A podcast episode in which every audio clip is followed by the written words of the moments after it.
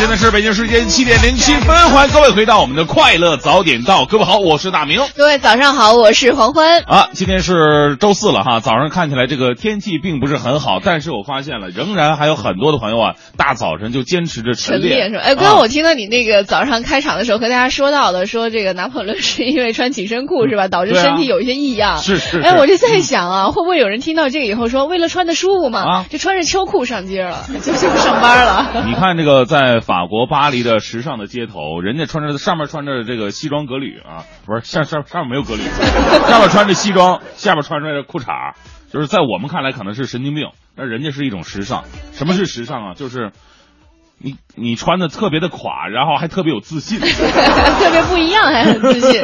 哎，在八九十年代的时候，不是我咱们祖国大地就特别流行穿那种健美裤嘛，就就跟秋裤很像嘛。是，呃，其实很多人都在想哈，你不管是穿秋裤也好，还是穿其他的裤子也好，其实就是为了能够显现出自己的身形特别好。对，所以说像我这样的话，就是这辈子跟紧身裤都是有仇的，穿什么裤子都跟紧身裤是一模一样的。但是你有一个好处啊，就是你虽然不穿紧身裤，但是你你会锻炼，你让自己的腿型不管穿什么裤子都能够找到有腿型的感觉。啊，对，那是我未来的一种方向，现在还达不到，现在达不到啊。今天早上起来的时候，看到很多的朋友，哎呀，这个锻炼的真热火朝天。你像我这样的话呢，只能找健身房，因为找健身房，你在这个跑步机上跑步的话，你就是。你是被动的跑，因为他一直是在自我运转当中的。啊，你要在外边就是让我这么跑的话，主观意识跑的话，我真的可能跑两百米我就不愿意再跑了。那你看我们长安街上经常可以看到一些应该是当兵的小战士吧，他们穿着便衣，然后在长安街上跑，特别特别给力。有的时候是一整队人，有的时候是一个人。这还穿便衣的呢，这算不错的。我跟你说，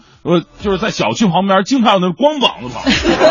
哎呀，就大晚上油子麻花那种，你看着在走夜路的时候，看一个裸男就上面哇闪着光的一个跑喷过来了。哎，你们应该算是特别爱跑步。的人吧，就是我特别不爱跑步，你知道吗？那怎么一天到晚看你跑步呢？那是我为了减肥嘛，这这个也没有办法的事情。减肥的最好的方法，还真的就是跑步。而跑步呢，可能对于每个朋友来说呢，都有不同的意义。有的人是被动的跑，哎，就觉得要不是为了减肥，要不是为了我这个身体更加健康一点，谁愿意跑步啊？那有的人呢，就是特别的喜欢跑步。生命当中如果没有跑步的话，就觉得这筋骨啊。就觉得痒痒。哎，我之前看了一篇文章，还真的是，就是说万科的一个副总嘛，就是毛大庆，好像是，啊，他就特别特别爱跑步，他觉得跑步他可以悟出哲理来。啊，他是被防盗防盗给吓了是吧？因为一般跑步，比如说跑马拉松也好，还是我们自己锻炼，跑的都比比较慢嘛，他就会觉得说平时工作节奏实在是太快太快了，所以他希望通过慢跑来找到这个人生需要慢一些的这样的哲学。啊，啊，这是悟出一种。跑 就是很多人都在说我在跑步的时候在想些什么，就跑出了一种一种人生道理在里面哈。每个人跑步都会有自己的想法在里面。那如果你喜欢跑步的话，能不能告诉我们说你跑步的理由，或者你爱上跑步的理由是什么？哎，如果你不爱跑步的话呢，你可以大家伙找找共鸣。你到底为什么不爱跑步？是因为没时间呢，还是怕累呢？还是跑步确实是一个特别枯燥、特别折磨人的事儿。对，有人说跑步伤膝盖哈，就是总之不爱跑步的人总会有各种各样的理由告诉我们说，我就是不跑步。哎，你有这样的和跑步相关的一些心得吗？欢迎你和我们在今天早上的这两个小时时间当中呢一起来互动。我们的联系方式你可以编辑微信到文艺之声，我们就可以看到了。哎，今天仍然是有很多的奖品来送出啊！在今天晚上，我们将会带领一百位快乐早点到的听众去到鼓楼戏剧场看新话剧《五人间》，包括有朋友还在微信平台上问哈，他。说这个是不是只要是报名了，报了这个票数张数哈就可以去？但是不是这样的？不是，因为我们听众实在太多了。如果这么整的话，我们得拎出两千万人进去，那那那坐不下呀。我们只能在两千万当中呢挑选我们幸运的一百位的听众。是我们在节目之后会有编辑人员和您取得联系，只要您收到了一条这个回执，并且得到电话通知了，就表示说今天晚上就可以和我们一起去看这部话剧《五人街》了。是。正在为您直播的是快乐早点到，咱们今天聊的话题呢是跑步，你愿意跑步吗？你跑步的理由又是什么呢？发送到文艺之声的微信平台。好，接下来为您带来今天的大明的新闻联播，最个性的新闻解读，最霸气的时事评论，语不惊人死不休，尽在大明的新闻联播。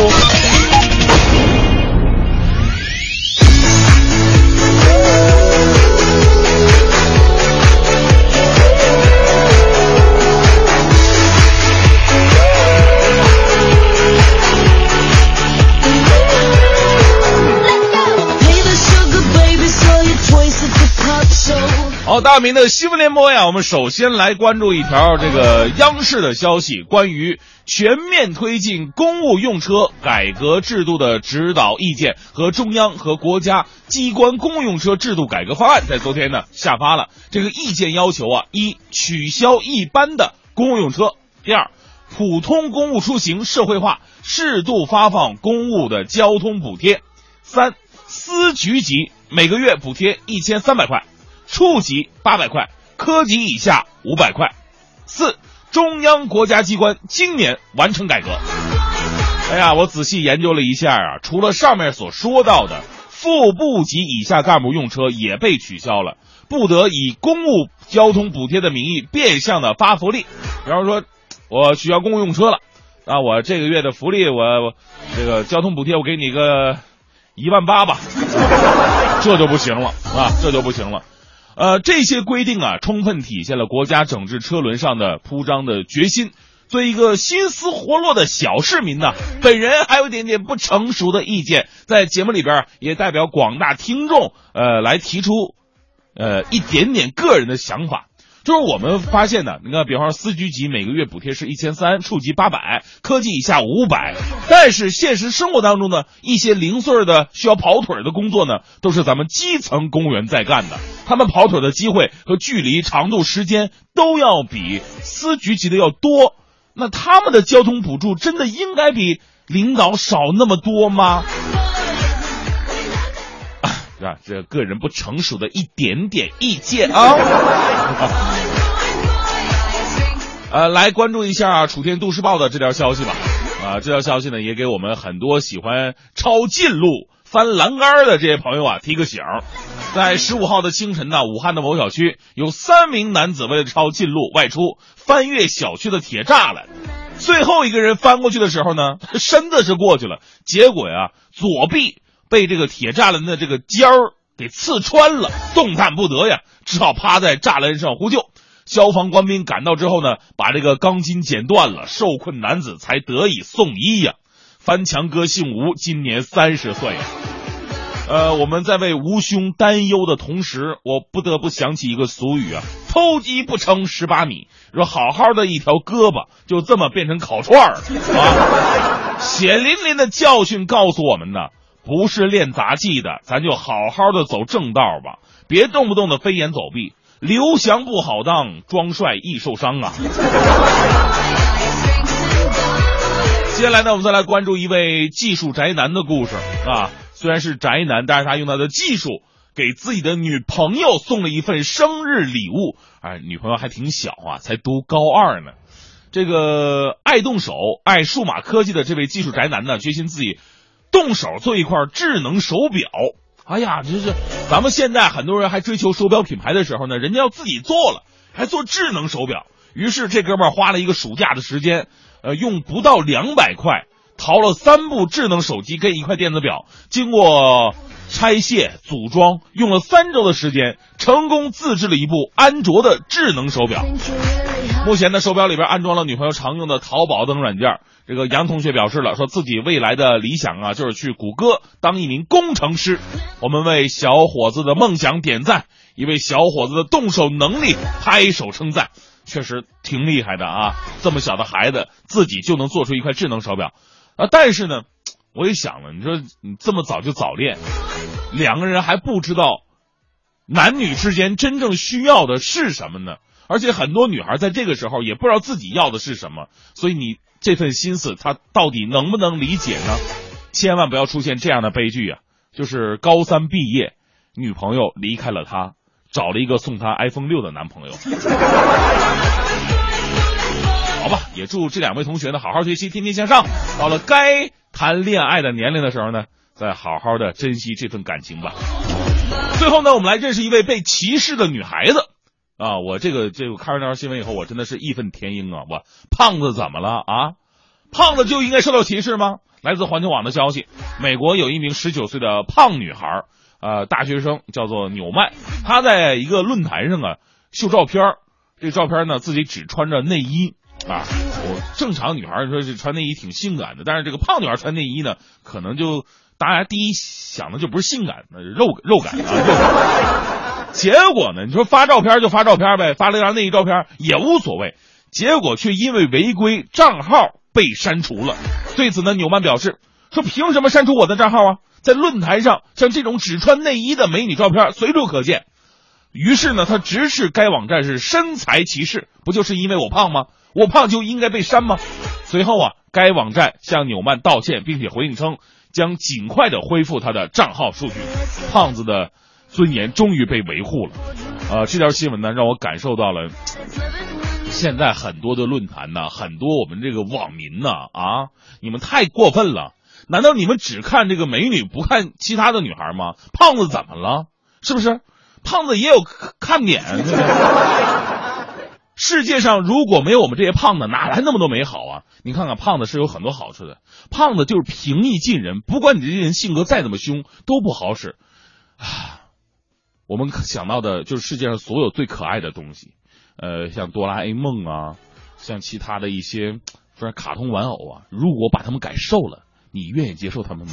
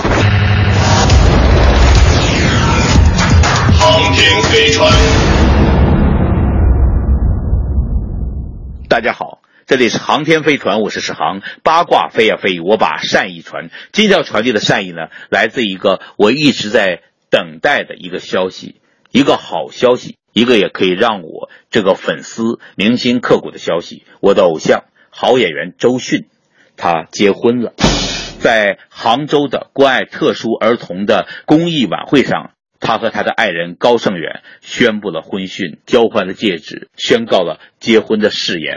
令人非常感动和感慨的就是周迅的这一番话。他说：“非常开心可以在这个充满爱的氛围里，把我和我丈夫的爱融合在一起，跟大家分享。我演了一些电影，演过几次新娘，在电影里说过几次誓言。今天晚上终于有个周迅的版本可以说这个誓言。”确实想起了十四年前《北京晚报》记者王润的一个采访，被采访的周迅曾经这样期待过未来的爱情：“我的目的是找个好丈夫，夏天的傍晚吃过饭后手拉手去逛马路，买个西瓜回来，一人一半用勺挖着吃，然后一年只拍一两部好戏。现在确实他给我们带来好戏的同时，他也找到他自己的幸福。现在是美好的夏天，一切都应验了，有好戏，有西瓜。”有幸福。前一段人物杂志呃做了一个周迅的封面，那么主题词就是这句话：他有一张未婚妻的脸。这句话呢是我用来形容周迅。那么在这里，我很高兴，这句话也应验了。他有一张未婚妻的脸，而如今他走进婚姻的殿堂。他给我们带来无数的好的电影和好的歌曲，总之好的感动。那现在我们可以一一数过来。那么最后我们高兴的事情就是，他给我们带来感动的时候，也给自己带来了幸福。明天开始他要去度蜜月了，然后推掉了一些大片儿，比如《大闹天宫二》啊，比如《画皮三》呐，比如《鬼吹灯》啊这些大片的角色。因为电影总是有机会演的，尤其像他这么好的演员。演到八十岁也能接着演戏，所以错过几个电影都无所谓，重要的是不错过幸福。那就祝他蜜蜜月愉快吧。接着要说到韩寒的电影《后会无期》，看了非常感动，包括那些音乐的歌，呃，邓紫棋唱的，呃，朴树唱的，都让你感觉到这音乐是诚心诚意陪着你上路的。呃，演员的表演呢，也让人很难忘。呃，陈乔恩呢完成任务，王珞丹呢非常有特点，非常有文艺范儿。虽然演的是一个特殊职业的女孩，但最后我们揭示了她不是呃我们想象的那样的小姐，是打引号的小姐，她另有来历，这个来历颇为动人。尤其难忘的是唯一女王袁泉的表演。她演这个角色让我非常惊艳，那么素颜，那么单纯，那么自在的一种演法，呃，我觉得是袁泉演过的最好的电影。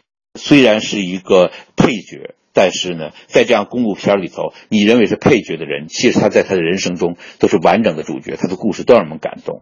男演员中间呢，呃，钟汉良完成任务，那陈柏霖。很有一些能够打动你的地方，冯绍峰尤其要值得表扬。他用一种很二的方式，呃，很精确的演了一个二乎乎的可爱的主人公，一个在路上的年轻的身影。我现在对这个演员的以后的所有作品都充满期待了。而韩寒导演他这个片里所体现的平等、善意、对世界的憧憬。充满提防，却依然憧憬，这一切都是让人非常的感动。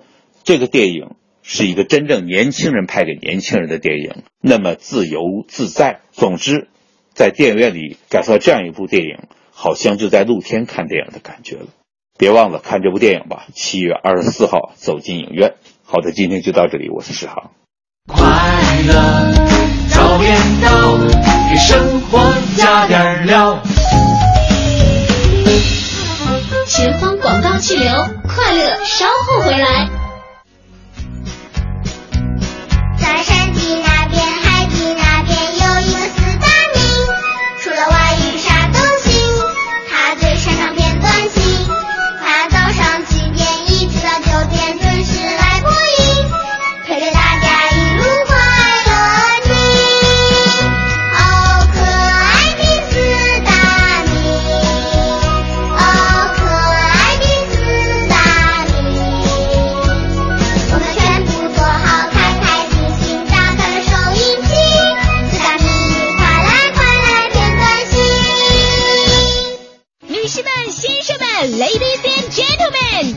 是大明脱口秀时间掌声欢迎我们亲爱的 star me star me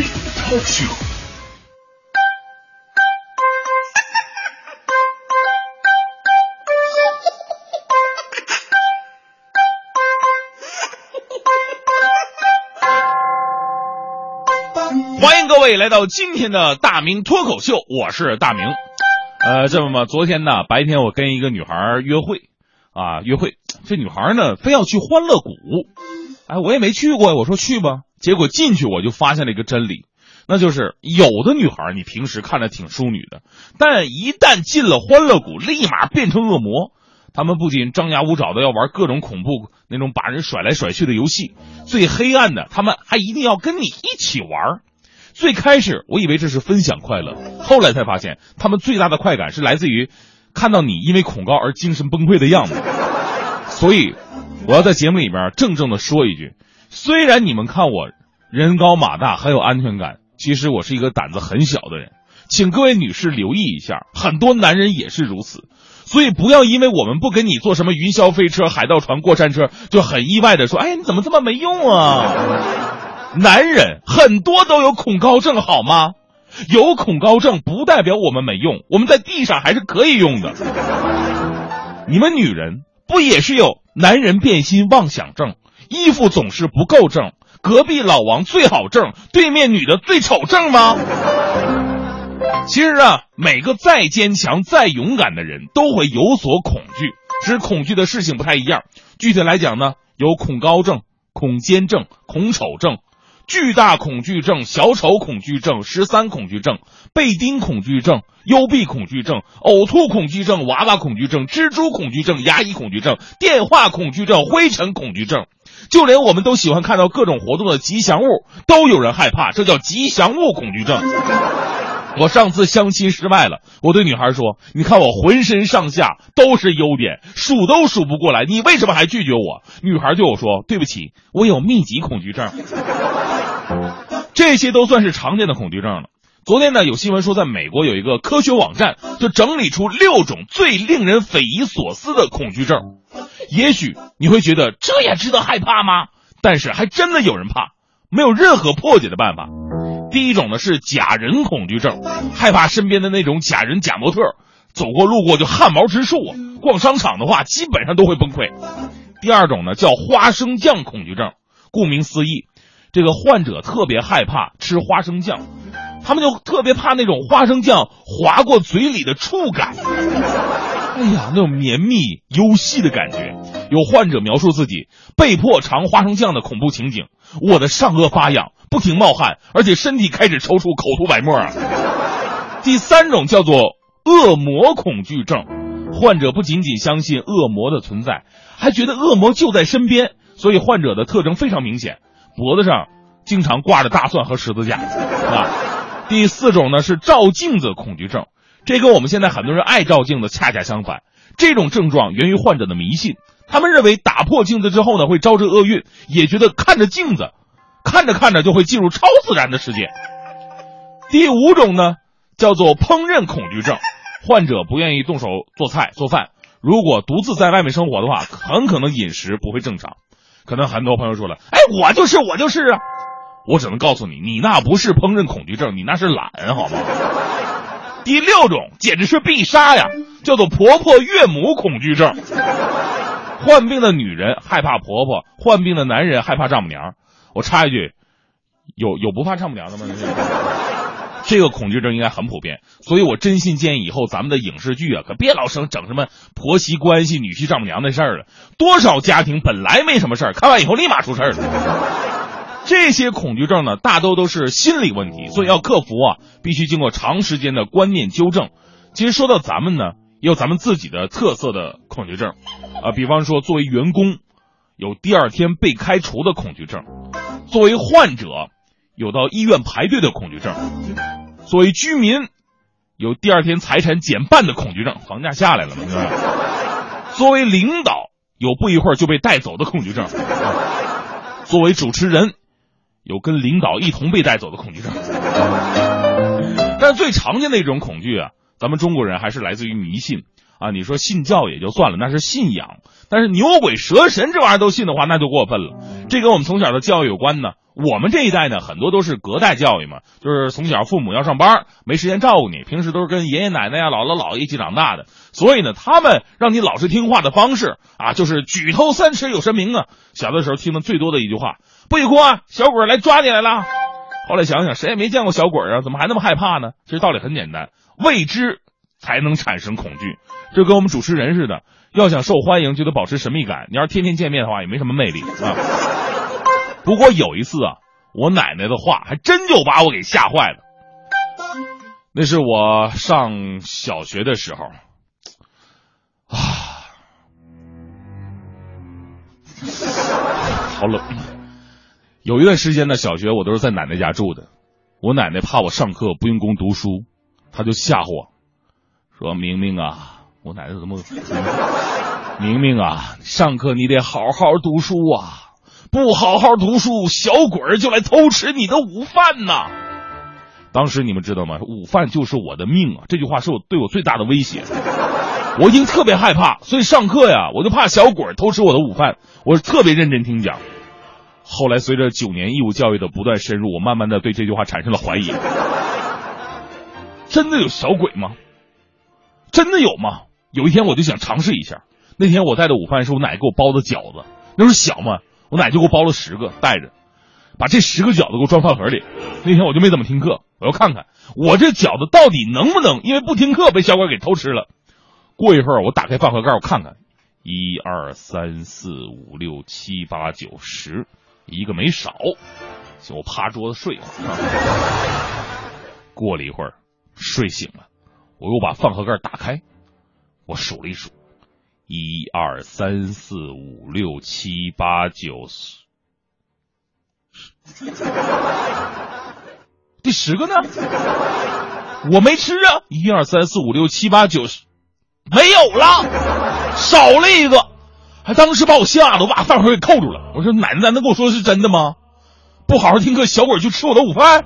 不如我再再数一遍，可能刚才数错了呢。”我把饭盒盖再打开，一二三四五六七八，怎么又少了一个呢？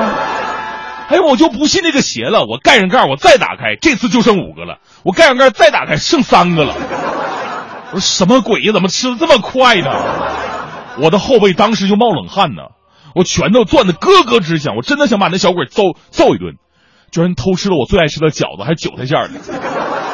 那时候我同桌看我不对劲儿，我就问我，你说，哎，大明，你在那摆弄你饭盒，开开关关干什么玩意儿呢？我说，你知道吗？我饺子被鬼给偷吃了。我同桌不信呢，就把饭盒给他看。我说，你自己看，少这么多呢。他看了半天，突然跟我说，你这饺子好像不是被小鬼给偷吃的。我说，不可能啊，那那是被谁吃的呀？我同桌把饭盒盖一掀。你看，你你家这饺子太敢粘了，全粘饭盒盖上了。啊 啊！所以这个故事告诉你一个道理：上课一定要好好听讲，不然一点科学常识都没有。有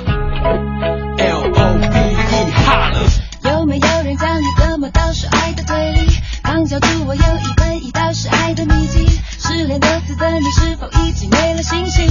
要怎么一开始要带对你自信？什么都可以丢，但别把爱爱爱丢了。怎么会有爱生恨？你就快变成黑的。你的云为了什么变得黑的？你累了吗？冷血动物总是比较随的。哦的爱在哪？爱如何变成爱？快把仇恨变成爱。爱的魔术就像鬼斧神差。It's so easy, L O V E。再多一点的关心，爱不能只是句口头禅而已。一段情，两颗心，三个字是我爱你。无聊时就扔出去，期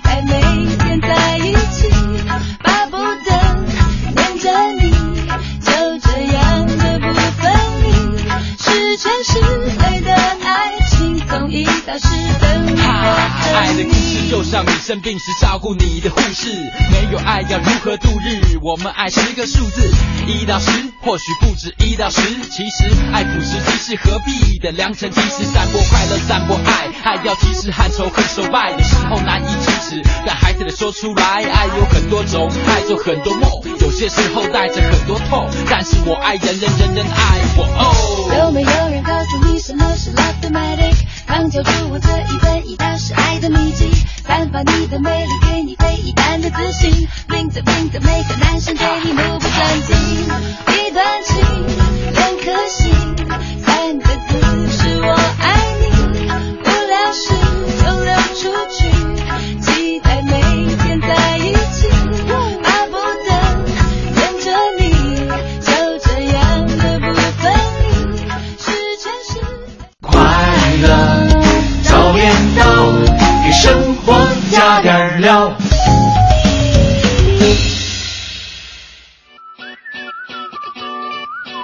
好，现在是北京时间七点五十四分，回到我们的快乐早点到，继续我们今天的互动话题。跑。哎，你喜欢跑步吗？你不喜欢的理由和喜欢的理由都是什么呢？哎，我发现啊，这个话题一发出，这个喜欢跑步的人还真的不少啊。还有朋友告诉我们说，这个跑步有 爽到什么程度？嗯比如说维子就说，他说我比较喜欢清晨山路慢跑，因为时间的关系呢，只能够每周末跑个山地五公里，阳光、汗水、鸟语花香，所有的压力都抛到九霄云外了。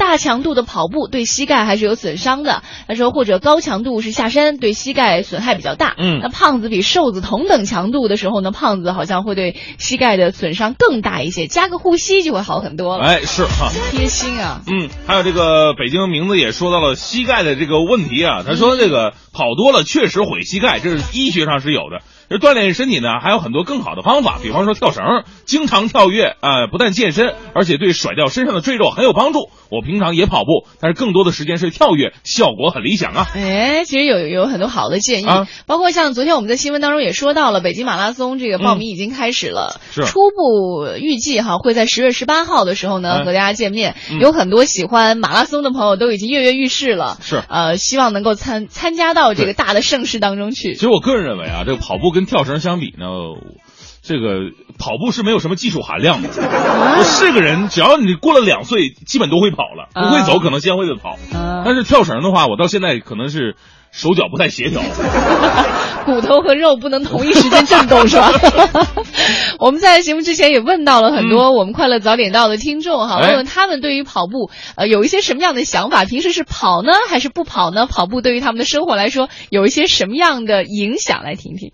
跑步啊是一种非常健康的锻炼方式。那您喜欢跑步吗？您喜欢或者是不喜欢跑步的原因又是什么呢？跑步啊，周一到周五放假了跑呗，减肥。不跑步，跑步腿累。跑步啊，跑大概能有三十分钟。觉得今天心情不好的时候，出去溜达一圈，感觉挺好。还不跑，睡觉呢。不跑，上边七点多上班了，所以呢没有时间。跑步的，我每天跑步，呃，早上七点钟，然后跑到差不多七点半。对我从去年的十月份开始，一直到跑到现在的。从来不跑步，因为我怕长肌肉。嗯，不是每天跑，一周跑一次吧。就像村上春树也跑，每天十公里啊。跑步是自己跟自己对话的这么一种方式。几乎不跑，跑步感觉是累，天天上班挺忙的。不跑，就是打太极拳，就晚上就散步，跑呃快步走。我本来有糖尿病，必须锻炼呀，锻炼通过锻炼消耗糖。不跑，没有时间，起得太早，该这个四点多就起来了。每天呢，有时候跑，有时不跑。哎呀，带来健康呗。只要出了家门就跑。嗯，那你觉得跑步是不是能给你带来什么？健康和快乐，撒花了。呃，其实我就是一个健身教练。那其实跑步啊，可以预防很多疾病，像心脏病啊，还有中风之类的。呃，如果你早上起来呢，选择跑步呢，你的这个一上午呢，将会精力非常充沛。而且如果你空腹跑步的话，也可以加快身体燃烧脂肪。就这样。那其实我们发现啊，有些人他不愿意跑步的原因啊，是因为他们工作太忙碌，没有时间去跑步。如果您有时间而且喜欢跑步的话，我们还是建议大家呀要坚持跑步。哎，这是我们关于跑步的一个采访啊！如果你关于跑步也有自己的想法和我们一起分享的话，记得和我们联系，编辑微信到文艺之声的微信平台当中。休息一下之后马上回来。快乐早点到，给生活加点料。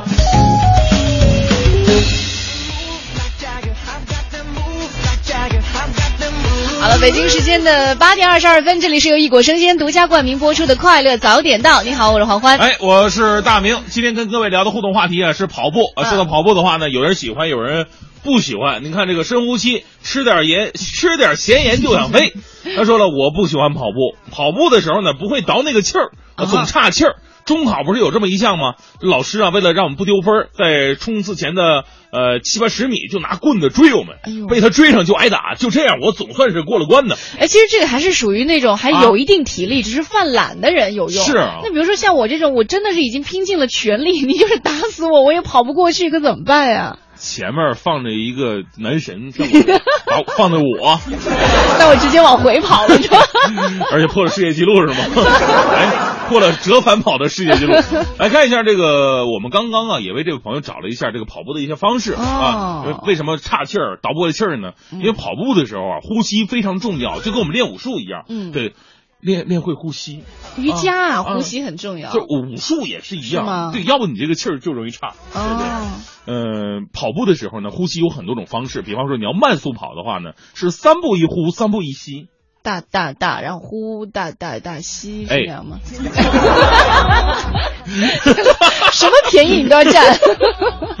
哎呀，第二呢，就是中速跑的时候，比方说距离五五百米啊、八百米啊这这个距离的时候呢，就是两步一呼、两步一吸的方方方法。哦，就稍微急促一些。对，那快速跑的话，就比方说一百米、二百米，甚至五十米，那就是一步一呼、一步一吸。我觉得按我这种脑子，我估计跑了几步以后，我可能会倒回去说刚刚没按那个呼吸。再来一遍！哎，我呼到，我刚才是是呼还是吸来着？我呼到哪儿了？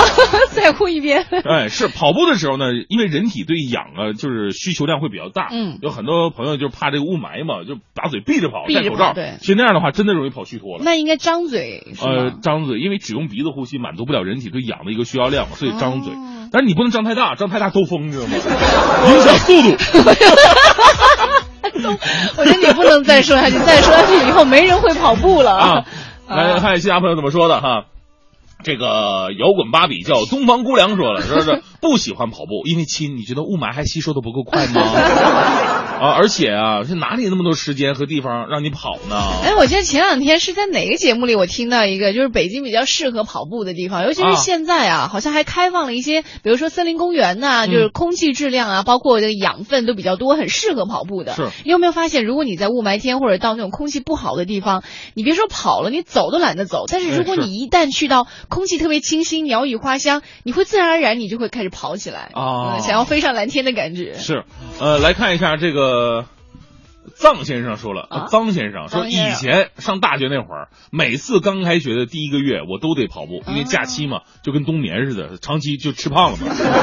呃，虽然不喜欢跑步啊，但是每次都会有收获。跑的过程当中会提高自己的意志力，还会想明白很多事儿。你看，还是跟刚刚说到的毛大庆的一样，他们就是跑着跑着就能够跑出一些人生哲理来。啊，爱听广播的陈旭辉说，我喜欢跑步，就是因为小时候玩，呃，玩玩玩玩的比较皮，偷人家西瓜锻炼出来的。都是早上偷西瓜是吗？让我想起一个段子，说有一个小孩在人家的那个果园里边偷东西，在树下边偷偷偷偷偷东西呢，然后被一个人给看着了，说：“哎，小子，你是不是偷我家果子？全都是被你偷的啊！我告诉你爸去啊！”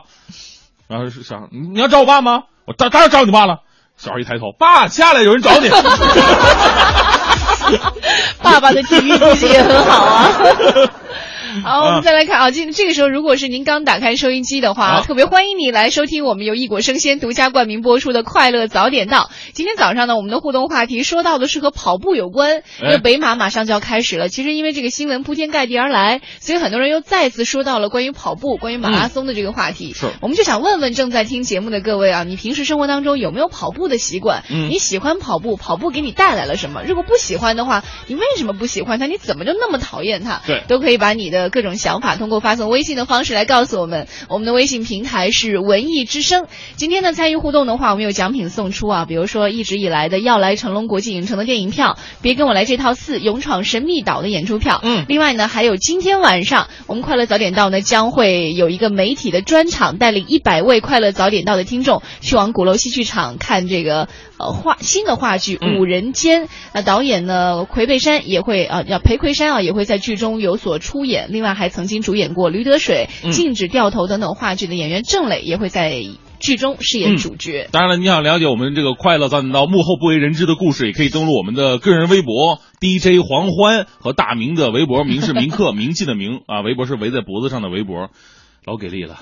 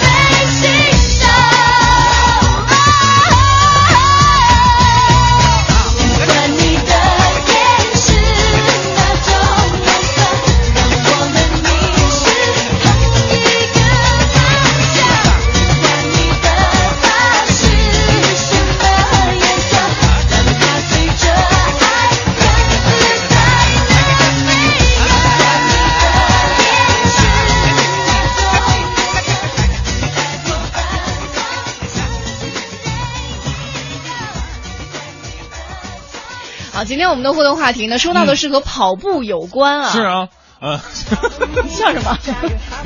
呃，其实呢，这样一些话题，让两个特别不愿意跑步的人在一起做，真的是一件特别难难受的事。不不不，其实我我真不这么觉得，就是很多人可能跟我们也一样，比如说我们两个不爱跑步，有有各自不同的理由。你虽然不爱跑，但是你在跑，我是吧在跑那是被逼的，我不爱跑的理由呢，其实我相信也也挺有共性的，就是说我倒不是怕累哈，嗯怕枯燥。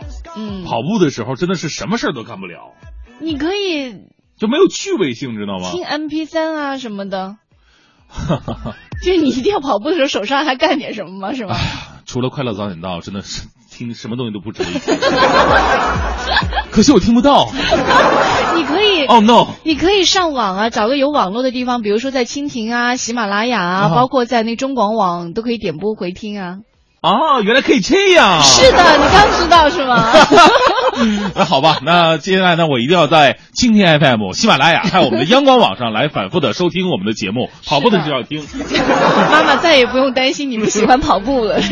高高说了，说我不爱跑步，太累了，出好多汗呀，那就不淑女了，还是散步比较好，溜溜达达的。那玩意儿也不减肥呀。